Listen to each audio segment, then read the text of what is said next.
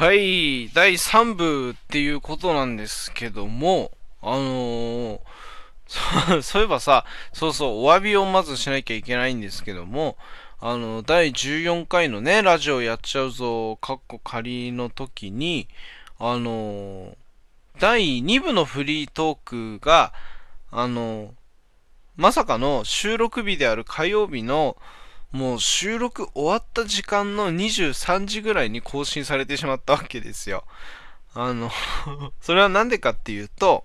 まあ、えー、こういうね、あの、俺の収録スタイルって火曜日のだいたい22時くらいから収録を始めるんですよ。まあ、収録を始めるとは言っても、もう1時間半だから、もう変な話、撮り直しなんかしたことはないんですよ。あと、フリートークって、その1回目に全部面白さっていうか、それがあるから、2回目以降それの取り直しっていうのをやっちゃうと、全部どうしても1回目のモノマネをしてるみたいになっちゃうし、新鮮味がないからね、うん、取り直しっていうことは絶対にしないっていうのが、あの、俺の、あの、スピリットなんだけどね。この最近俺の収録で、収録じゃねえや、配信でよくやるあの、この胸をグーで叩きながらのダチだからさ、とか、スピリットがさ、みたいな、ちょっと臭いことを言うみたいなね。うん。そういうのはさておき、あの、22時ぐらいから7部分だからね、だいたい11時半か、あの、10 11時半前ぐらいに終わり、で、それに、例えば第1部、えー、14回第1部、オープニングトークの何々みたいな、最初仮、収録が終わった状態だと仮タイトルみたいなものをつけて、とりあえず下書き保存するんですよ。で、まあ、1から、1部から7部まで取り、それで、改めてね、ちょっとこう、音声を聞きながら、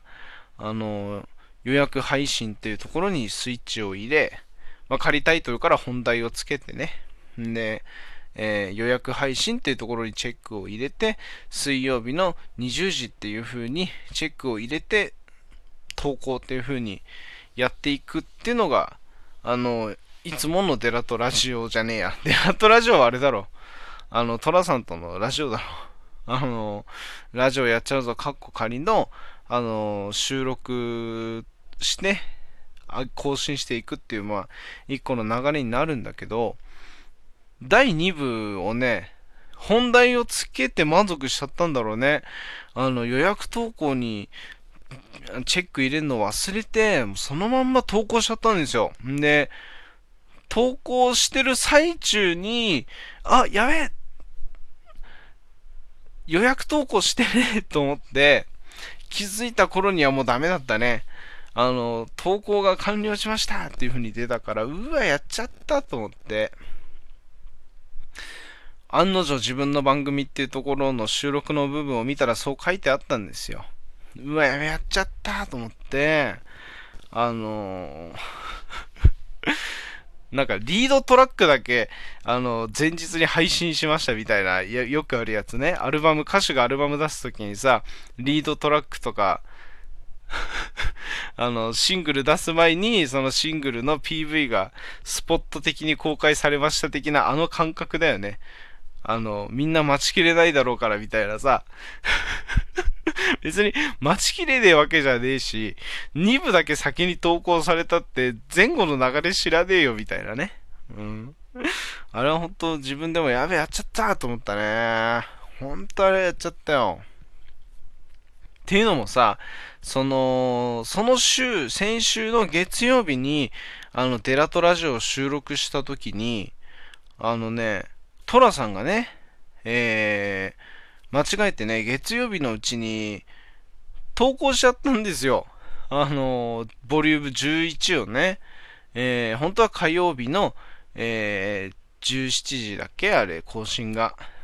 で、17時に設定して投稿するんだけど、間違えて、あの、月曜日の11時半ぐらいに投稿しちゃったわけですよ。で、あ、やべえ、やっちゃったっていう声だけ聞こえて、あ、どうしたんですか？って聞いたら、うわ、間違えて、今ボリューム11投稿しちゃったよ、なんて言うから、え、本当ですか？つって本当にそのトラさんの番組一覧のところ見に行ったら確かにアップロードされてたんですよ。それに対して、うわ、やっちゃった、これは大事件だ、みたいなさ、いじりをこう電話でしてたんだけど、まさかのそういう同じミスを、しかも同じ似たような時間帯に俺がやらかしてしまうっていうね。俺だけの番組だからあれなんだけどさ、まあ、別に、あれをね、予約投稿してないからって言って別にどっちでも俺は大丈夫なんだけどね、みんなに聞いてもらえればね。うん。そういう感じなんだけど。ほんとまさかの人のミスを笑ってたら自分も同じミスをすると思わなかったね。本当にそれはびっくりしましたよ。ねえ。本当に。まあ、そんなこんなでさ、このラジオトーク始めてね、あの、まあ、いろんな人の配信を、ほぼ毎日家帰ってくれば何かしら聞くんですよ。んで、それで、楽しいしね、人の配信聞くっていうのは楽しいから、つい、そしてこの人の配信聞きたいっていうのがあるからさ、あの、絶対にこの人の配信は聞きたいなっていうのがあるわけですよ。あの、それは何て言うんだろうな。俺の場合はでもあれだな、この人の声が聞きたいとかっていう感覚に近いんだろうな、きっとな。うん、わりかし、俺もその、なんて言うんだろうな。他の人の配信でどういう配信が聞きたいかっていうともう本当に、あの、テーマはほとんども即興で決めたような感じのほぼ雑談みたいな、聞き流せるラジオをよく聞くんだけど、あの、いろんな人のね、この人の配信聞きたいっていう配信をこう聞きながらさ、あの、作業をしたりするわけなんだけど、あの、そうね、ラジオトークにばっかり張り付いていられないことがある。それは何かっていうとね、あの最近ね、俺音楽聴くのが好きなんですよ。それで、あるアーティストでね、ほんと注目してるいろんなアーティストがね、あの、とにかく新作を結構出してるんですよ。あの、ビッシュにせよね、えー、レオナちゃんっていう、あのあれは声優ではないけど、まあ、アニソンシンガーの子でね、レオナちゃんっていうのはいるんだけど、あの、アニマとか歌ってるね。あの、アンノーンっていうアルバムはあれもう本当に名作だからみんな聴いてほしいんだけど、宣伝じゃなくて、そのレオナちゃんがね、初めてね、ライブの、あの、ブルーレイを出したんですよ。で、それに CD がくっついてきた初回限定版を購入したんだけど、そのライブも見たいし、そのビッシュのアルバムもさ、あれ、アルバムのね、あの初回限定版にライブのブルーレイがついてくるっつって、それもまだ見てないんですよ。新譜の方はね、あの、一回目を、耳を通したんだけど、